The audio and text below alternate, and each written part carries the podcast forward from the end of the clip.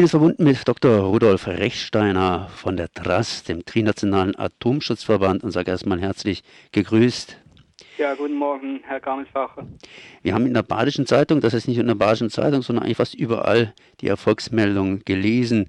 Fessenheim schließt 2020, ist natürlich eine schöne Meldung, aber ich glaube, diese Meldung ist laut Axel Mayer inzwischen schon zum neunten Mal rumgegangen, sprich alle Jahre wieder, so wie Weihnachten, irgendwas wird gemeldet, aber zumindest eine schöne Schlagzeile in den Zeitungen.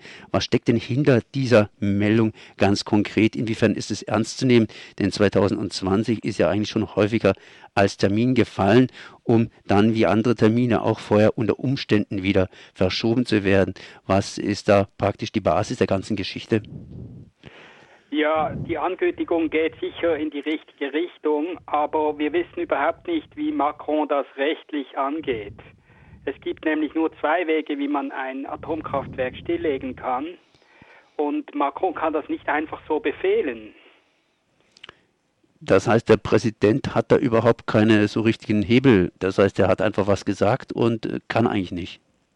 Also es gibt zwei Wege. Das erstens ist es äh, der Betreiber selber, der ein Gesuch auf Schließung stellen kann. Da müsste das Gesuch zwei Jahre vor der Schließung eingetroffen sein und bis jetzt liegt da noch gar nichts vor, äh, 2018.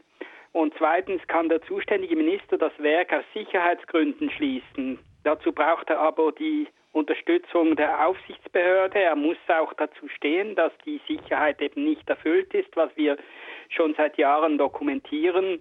Man hat die Empfehlungen von Fukushima nie durchgesetzt. Und äh, wie gesagt, ein Rechts äh, ein hieb- und stichfestes, rechtssicheres äh, Verfügung liegt im Moment nicht vor, die diese äh, Schließung äh, terminiert. Das heißt, um es kurz zu machen, die schreiben hier, äh, im Sommer 2020 endgültig geschlossen werden.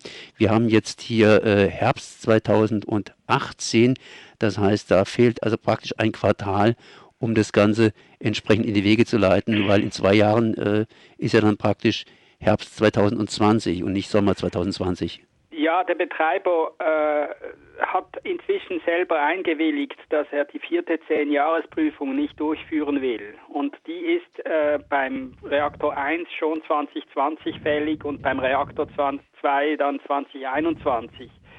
Also das ist immerhin ein wichtiges Zeichen, dass die Electricité de France jetzt selber die Kosten scheut, um Fessenheim nachzurüsten, weil das sehr teuer kommt. Aber wie gesagt, ähm, es gibt auch einen Streit darüber, bis wann man eigentlich mit der laufenden Bewilligung den Weiterbetrieb noch genehmigen kann. Und insofern ist es interessant zu sehen, dass Macron nun gesagt hat, dass auch der Reaktor 2 im 2020 stillgelegt werden soll. Aber wie gesagt, das ist noch nicht rechtssicher. Und deshalb ziehen wir auch unsere Klagen, die wir im Oktober eingereicht haben, nicht zurück. Was für Klagen sind das? Das sind Klagen äh, einerseits eine Strafklage wegen fehlender Notkühlung gegen die Electricité de France, weil sie nie nachgewiesen hat, dass diese Grundwasserpumpen in ausreichender Menge bei einer Störung äh, die Reaktoren kühlen kann. Das sind immer nur Tests, wo man die Resultate nicht offengelegt hat, vor allem nicht einen mehrtägigen Betrieb am Stück. Und das andere sind Verwaltungsgerichtsverfahren, wo wir einfach wieder darauf dringen, dass die Maßnahmen, die nach Fukushima angeordnet wurden von der Aufsichtsbehörde, bis jetzt nicht durchgeführt worden sind. Also das heißt, es ist einfach eine Riesenschlamperei und äh, irgendwann muss EDF das nachholen und die haben jetzt insofern mal reagiert, als sie gesagt haben, sie wollen die nächste Zehn-Jahres-Prüfung aussetzen und die, das Werk dann äh, vom Netz nehmen. Der Streit geht jetzt eigentlich noch darum, äh, wann das genau sein wird. Jetzt ist die Trass natürlich nicht nur gegen Fessenheim, beziehungsweise hat Bedenken bei Fessenheim, sondern generell bei Atomkraft. Äh, Frankreich ist ja immer noch Atomland.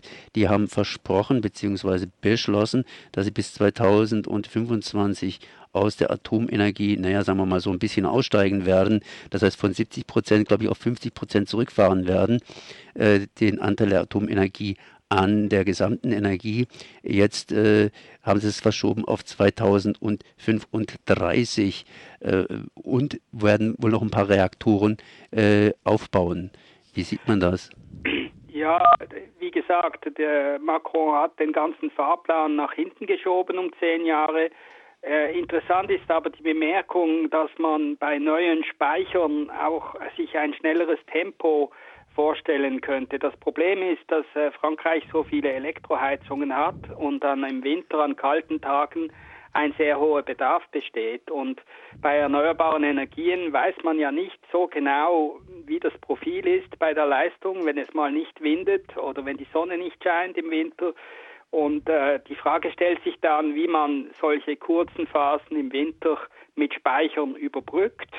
Und auf der ganzen Welt werden ja jetzt neuerdings sehr große Batteriespeicher gebaut, um äh, zum Beispiel den Sonnenstrom in die Nacht zu verschieben im ganz großen Stil oder eben auch um, um windarme Tage zu überbrücken. Und ich denke, dass sich da in den nächsten zehn Jahren sicher so viel tun könnte, dass eben auch Frankreich noch viel mehr Reaktoren dann äh, versorgungssicher vom Netz nehmen kann, wenn man will. Man kann zum Beispiel synthetisches Gas herstellen, um die Gaskraftwerke zu betreiben an kalten Tagen. Dieser, äh, dieses Gas kommt dann aus Sonnen- und Windstrom.